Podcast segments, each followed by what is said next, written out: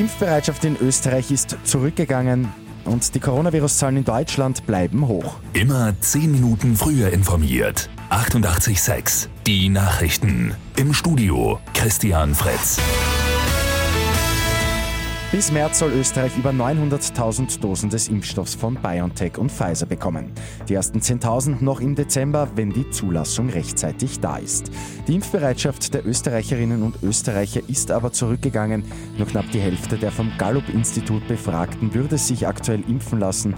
Vor einigen Wochen waren es noch 7% mehr. Deutschland ist seit gestern wieder im Lockdown. Dieser kann sich aber natürlich noch nicht auf die aktuellen Zahlen auswirken. Diese bleiben dramatisch hoch. Laut Robert Koch Institut sind gestern knapp 27.000 Neuinfektionen gemeldet worden. Insgesamt gibt es in Deutschland damit bereits über 1,4 Millionen Infektionen. Wieder keinen Sechser hat es am Abend bei Lotto 6 aus 45 gegeben. Am Sonntag geht es bei einem Vierfach-Jackpot bereits um rund 5,3 Millionen Euro.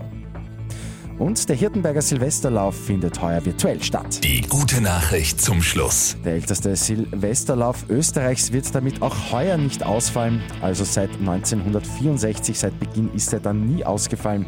Die sieben Kilometer können heuer individuell gelaufen werden. Eine Zeitmessung und Wertung wird es aber geben. Mit 886 immer 10 Minuten früher informiert.